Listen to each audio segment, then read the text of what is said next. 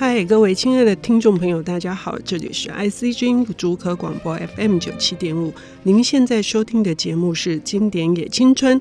阅读的这个时刻里面，很多人是觉得愉悦的，但是有时候阅读也会有压力。不知道各位听众朋友是不是也有这样的情况？尤其是阅读这个。砖头似的，像杀人武器一般的厚书，这样的长篇小说的时候，是不是呃也要跨越某一个障碍呢？呃，我想这是人之常情。而今天呢，呃，我们请到的领读人。这个多才多艺的，曾经是杂志的主编，同时他也写小说。呃，现在在发挥他台语创作的这个探索的过程，有非常非常多的呃讲座。那他也是诗人，有两本诗集，是《时刻表》跟《黑白片中要大笑》，也曾经来过我们节目的。郑顺聪，顺聪你好，嗯，主持人好，各位听众大家好。你这样讲好像我八爪章鱼哎，是，大家好。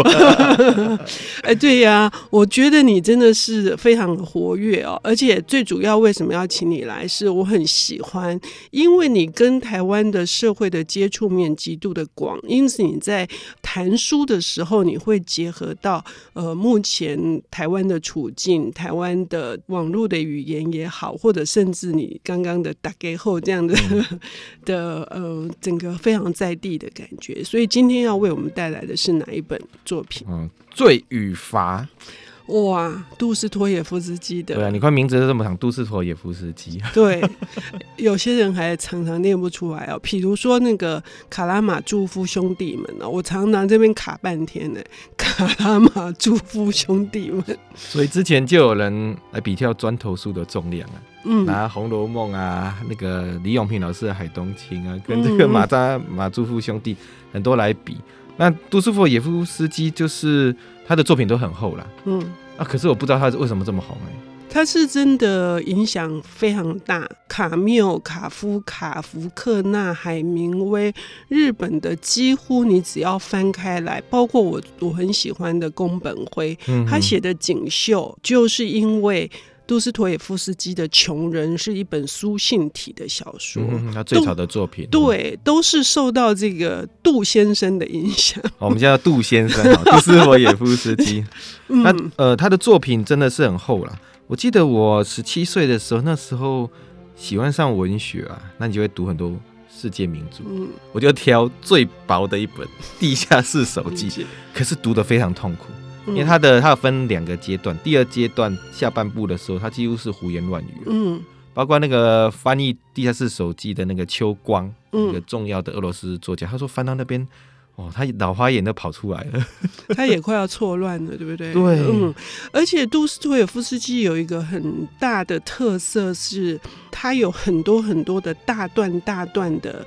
独白是因为他有，他是对他有癫痫，而且呃，尤其是他流放到西伯利亚十年的时候，那发作很频繁，这跟他的创作也多多少少有点关系。对啊，他是一个非常复杂的作家，我们在短短的时间呢、嗯、要讲完，其实是不可能的事情哈、嗯嗯嗯。不过从现在观点来看，我觉得他是乐色化大王呢，就是很爱谁谁谁谁，然后一个事情都讲很久很久很久。对于现在的文学比较重视经验来讲，哦，这个我这我刚没修高哦，嗯，一个事情都可以讲三四页。有时候你读《罪与罚》的时候呢，一展开哇，密密麻麻都没有停，嗯，那我就觉得这个人也讲的太啰嗦了吧，嗯。可是这样的文学呢，有一种独特的魅力。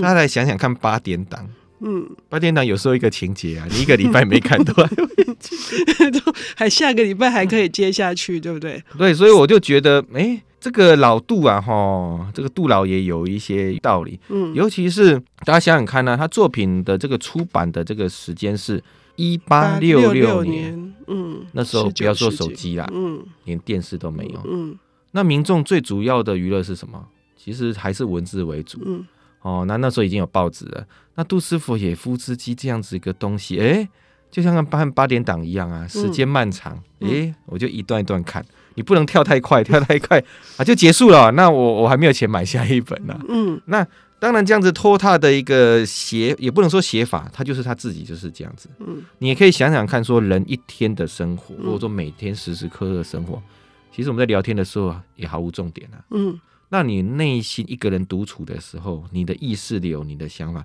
其实都是很混乱的。嗯，就飘过来飘过去的思绪。嗯，对，所以我觉得杜斯佛耶夫斯基有一个非常厉害一个点，是他把人内心的心理的那个真实的状况把它写出来。嗯，这是第一点。我们来看看当时的小说，哦，十九世纪、十八世纪的浪漫主义，一直转到十九世纪的写实的小说。那有人说有三大巨匠，嗯，一个是巴尔扎克，嗯，啊，法国人嘛，就是那些贵族啊，嗯，一坏闲话，就是一直写，一直写，一直写，嗯，啊，另外一个是谁？狄更斯，嗯。哦，狄更斯大家都很熟悉，讲一些呃孤雏类啊，一些英国工业革命之后的这些悲惨的一个状况。嗯书都非常的厚。嗯那巴尔扎克讲的主要是贵族为主，狄更斯是底层人民。嗯那杜斯佛耶夫斯基他拓展了一个很重要的一点是，他从一个知识分子或一个呃一个人的一个心理去描写社会的一个真实的状况，嗯，跟人心的真实的状况，嗯，这是他很了不起的一点。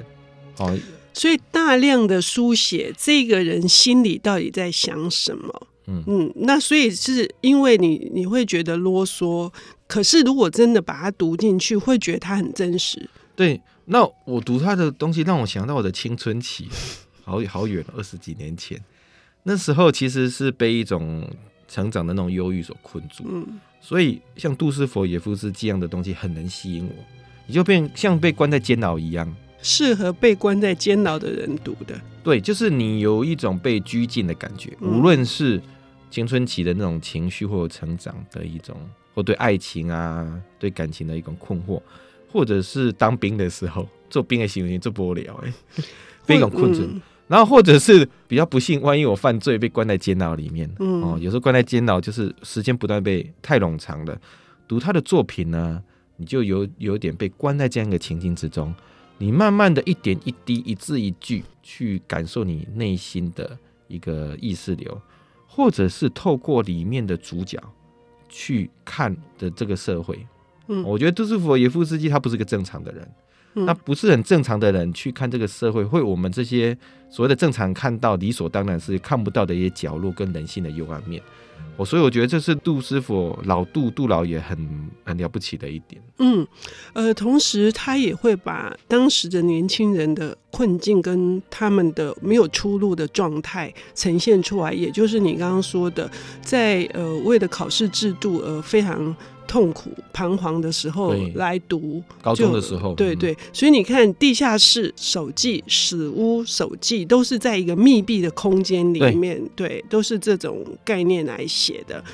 嗯。所以当时我高中的时候挑那四肢挑软的这地下室手记，哎，我蛮印象非常非常的深刻，因为一个人把自己困在这个地下室的这种情境，就像受到考试、受到自己的成长的压力，嗯或很多的困扰的这一个年轻人的感觉。嗯嗯。那同时呢，在这一本《罪与罚》之中，其实它情节非常简单，嗯。哦，他就是一个大学生哦，他因为生计所迫，所以他就没有办法继续就读，然后他就去借钱，跟一个老太婆借高利贷，然后他为了要资助他继续去读大学，他妹妹就被迫去嫁给一个非常势利的一个律师，然后他很受不了，然后那个故事的转折点就是杀了那个放高利贷的那个房东老太婆。嗯嗯啊，引起了整个的社会的一个骚动。嗯哦，其实故事就很讲，后来他就被抓了，被流放到西伯利亚。嗯故事很简单啊，可是就台湾的译本哦，这个译本就六百页，嗯密密麻麻的几十万字。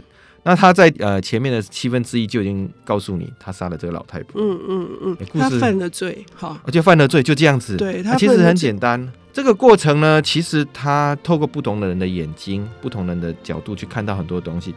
譬如，我觉得一个很重要的点，他讲了一句话：“年轻的新生力量因为得不到帮助而枯萎了。”嗯诶，这个不是世代剥夺跟世代正义的问题吗？嗯年轻人找不到出路，是因为有些既得利益者跟这个社会的制度把压在上面。好，刚刚孙通已经跟我们讲到了他犯罪的原因之一，那但是还有什么样更大的背景，以及所谓的罚又是什么？我们休息一下，我们等一下回来。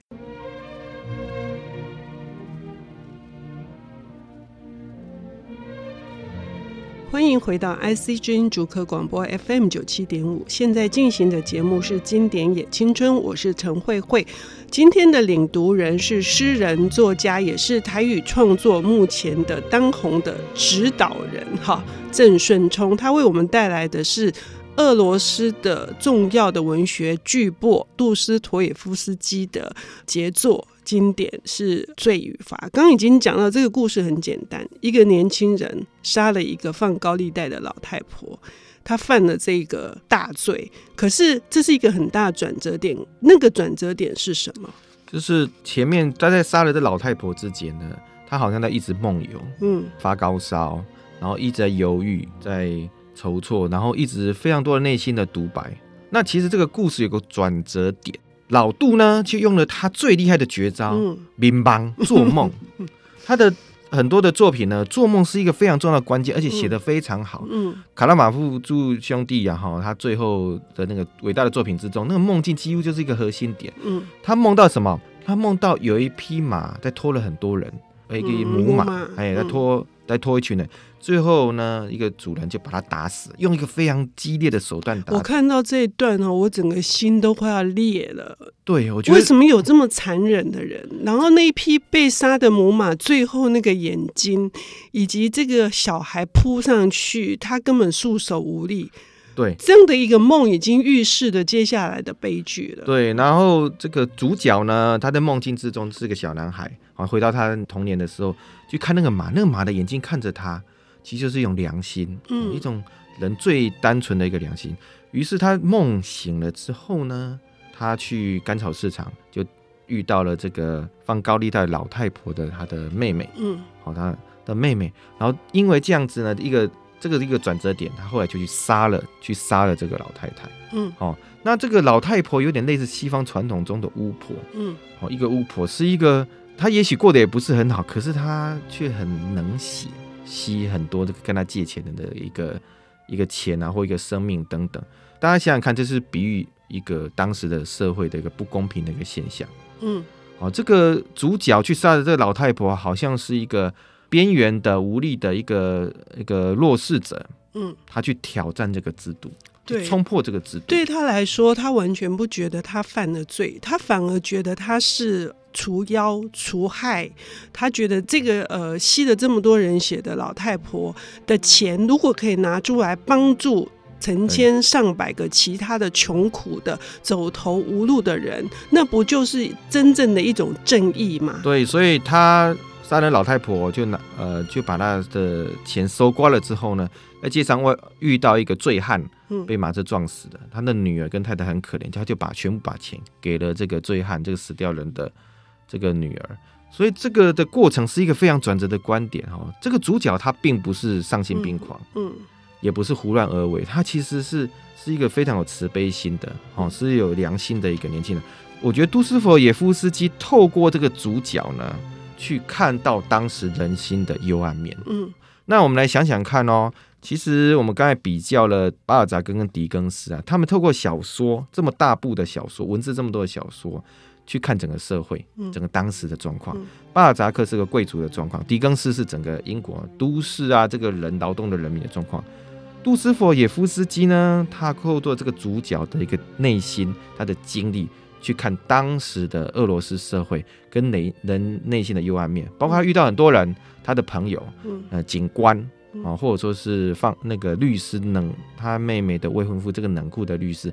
还有很多可怜的人民，嗯，尤其是一开始也是他在他去跟这个高利贷老太婆借钱之后，第一次进到酒馆看到的那个悲惨的他的妻子得了肺病，对，然后他他好不容易那个老太婆给他的那少少的钱，他居然留下一半给那个穷苦的人家，对，对，所以我觉得杜斯妥也夫斯基之所以让人那么感动，是因为。他写这么多，其实讲的就是人性的悲悯。嗯，当然，人性的悲悯，并不是说我给你钱就这么简单了，其实是经历了非常多、非常多那个像地狱这样子一个过程。他自己人生也过得没有很好了，也是很惨。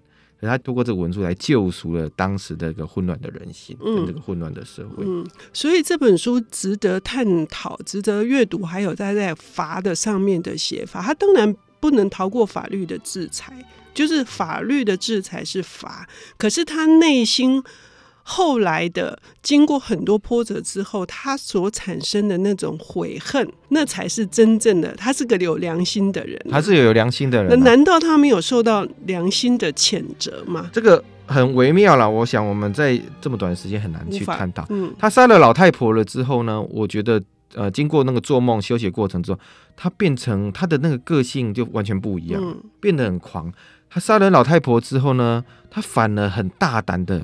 去贬责、去指责、去行动、去去揭露这些不公不义，就看到这些不公不义。嗯，哦，那当然杀人是一定不对的，嗯、那这是一个小说的情节。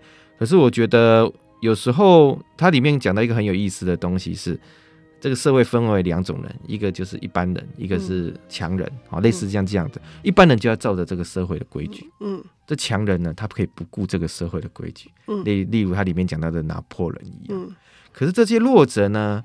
被这个制度呃欺压了这么久，如果这个是这个制度是不公平的，是有很多是为了这些在上位者的利益而做的时候，底层的人民，这些受苦的人民，是不是可以突破这一点？嗯嗯、就像主角去杀了这个老太婆，嗯、好像杀了这个巫婆一样，继续让这个巫婆烧死这个巫婆一样。嗯、它里面呢没有给你答案啊，它只是透过这个人的角度，不断的给你撞击。嗯。不断的给你撞击，然后遇到的各式各样的人，他们不同的一个角度，嗯，所以我觉得这个是老杜啊，哈，他非常了不起的一点，而且他不是要写一本哦，他后来前后跟穷人啊、白痴、帕拉马、马祝福兄弟等等等等。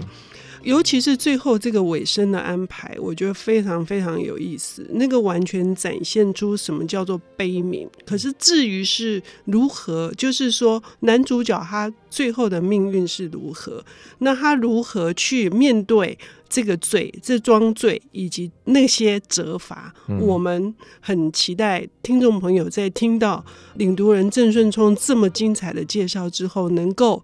读到这本书，而且顺从要建议你把手机丢开。对，我读这本书的时候呢，我就去找个咖啡厅。我跟我太太说我不带手机，这一阵子找不到我，因为在我们这个年纪哈，中年之后呢，时间是太琐碎了，所以要抛开手机，你就只有带这本书。嗯，哎，然后呢，再找一个地方，找个咖啡厅，好好的耽溺在。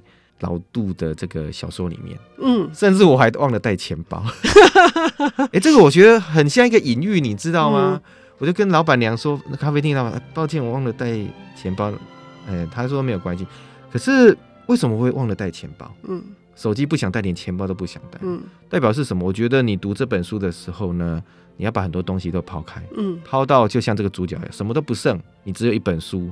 只有一本杜斯妥耶夫斯基的《罪与罚》。嗯，透过这本书，你用一个最原始的一个人，没有外在的这些东西，你再来看主角、看故事、看这个社会，你有非常多的一个形式。好，我们谢谢顺聪，我们就用这个方式来读老杜的《罪与罚》。谢谢，谢谢。